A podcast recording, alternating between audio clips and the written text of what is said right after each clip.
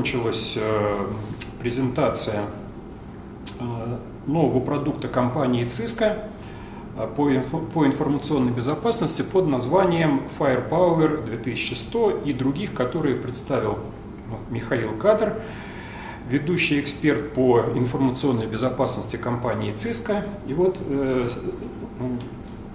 вот, и сейчас Михаил любезно согласился ответить на несколько вопросов для, для Jason TV. Итак, Михаил, Компания Cisco является признанным лидером а, в области информационной безопасности.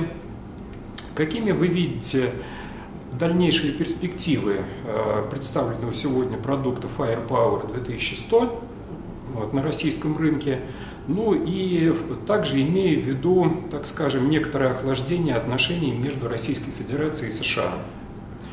Ну и в частности, э, вот попутный вопрос, вот насколько серьезной для ЦИСКа является также вот, конкурентная среда на рынке информационной безопасности э, на российском рынке.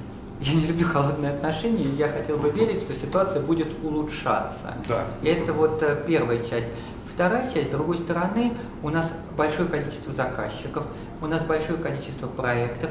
Естественно, выход нового устройства, которое интересно, может быть, даже для наиболее широкого круга наших заказчиков, это еще одна возможность для нас упрочить наше взаимодействие с ними, э, глубже и лучше работать над проектами, и на самом деле, что самое важное, предоставить им новый уровень защищенности. Вот, а говоря в целом о российском рынке и о конкуренции на российском рынке, естественно, мы наблюдаем конкуренцию на российском рынке, как и на всех мировых рынках.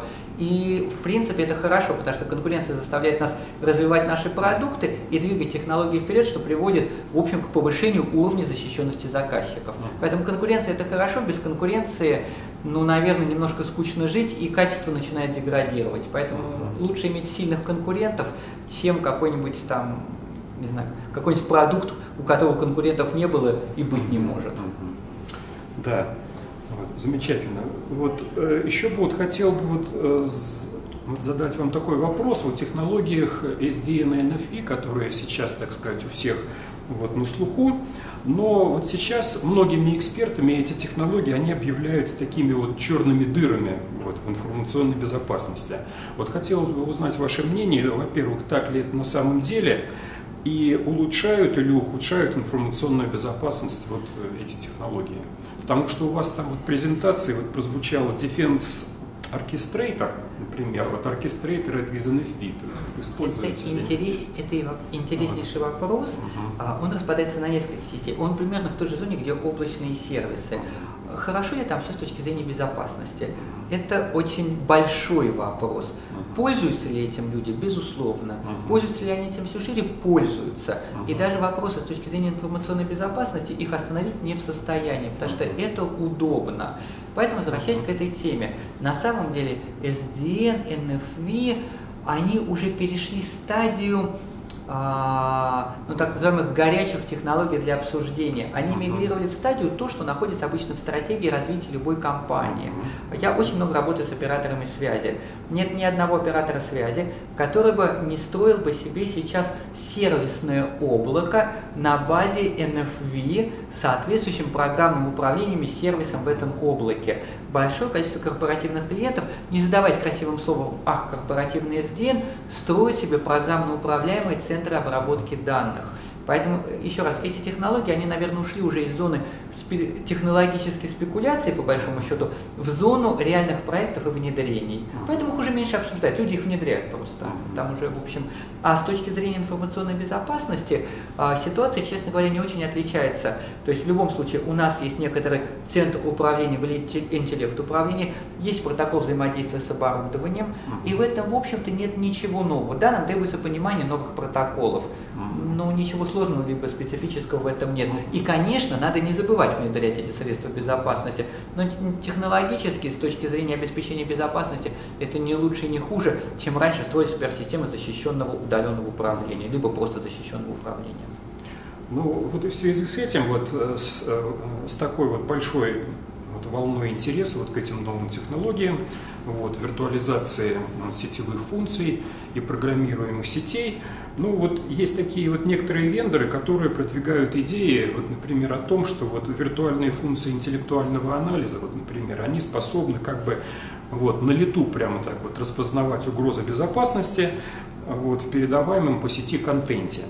Вот. Э, будет ли это когда-либо вообще вот реализовано или же это уже как-то реализуется? Так Что по этому это... поводу делает, думает компания? Так по большому счету это сейчас так и работает. Например, как, значит, это распадается на две части. Во-первых, что мы можем передавать по сети? У нас есть несколько ключевых точек. Первое, если мы передаем какие-то файлы, мы на лету можем понять, является ли это вредоносным программным обеспечением, либо не вредоносным программным обеспечением. Вторая вещь. Если мы не знаем еще, летит какой-то нам неизвестный файл, мы можем его отправить в аналитику, а файл доставить по клиентам. Но если через некоторое время мы получим от аналитики нашей облачной, например, или локальной информацию о том, что это является вредоносным программным обеспечением, мы будем знать, где оно находится, что позволит нам существенно снизить область угроз. Следующая интереснейшая вещь, которая есть, сейчас разрабатываются методы аналитики еще на базе потоков.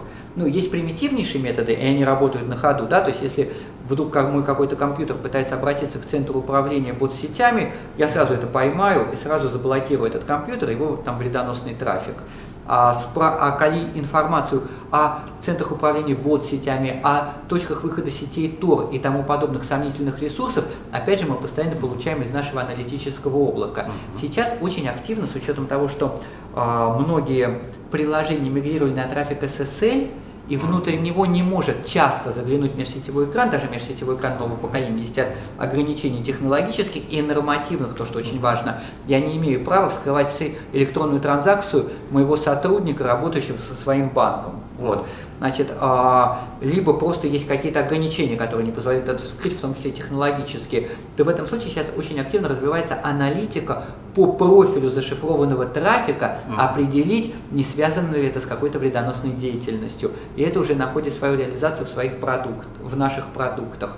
Поэтому да, ответ вот на такие модифицирующиеся угрозы – это более глубокий уровень аналитики, в том числе на уровне анализа зашифрованного трафика. Являются ли риски информационной безопасности вот в этих технологиях SDN и NFI? Это, значит, это расширение уже существующих рисков, которые, с которыми мы уже сталкивались вот, в традиционных, скажем так, сетях. Вот. Или же, либо эти технологии вот, привносят э, какие-то новые виды рисков? Это достаточно сложный вопрос. То есть, с одной стороны, мы всегда понимаем, что, используя эти технологии, мы получаем слоеный пирог. А, и количество слоев там гораздо больше, чем если просто поставить железку, да, там специализированную. Мы поставили специализированную железку, мы про нее все знаем. Мы поставили, а, мы строим среду виртуализации, у нас там чье-то железо, чей-то промежуточный уровень управления, потом гипервизор, потом виртуалки, в них какие-то функции безопасности.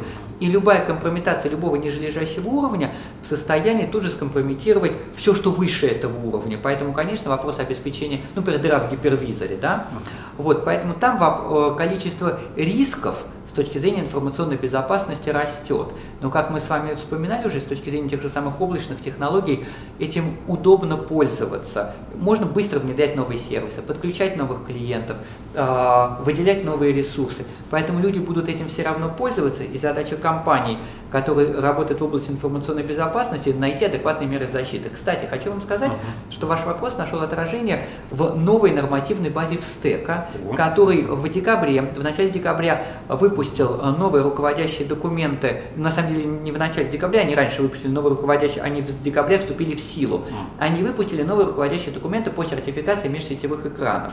И у них есть межсетевой экран типа А, который подразумевает собой специализированную железку. И он должен ставиться между недоверенной и доверенной средой, ну, например, на границе корпоративной сети и интернета. И есть межсетевые экраны типа Б, это программное исполнение, читаем виртуальный межсетевой экран, который может ставиться для разграничения ограничение трафика между внутренними сегментами. То есть это уже, как я говорю, нашло отражение в нормативной базе и даже в российской нормативной базе. Здорово.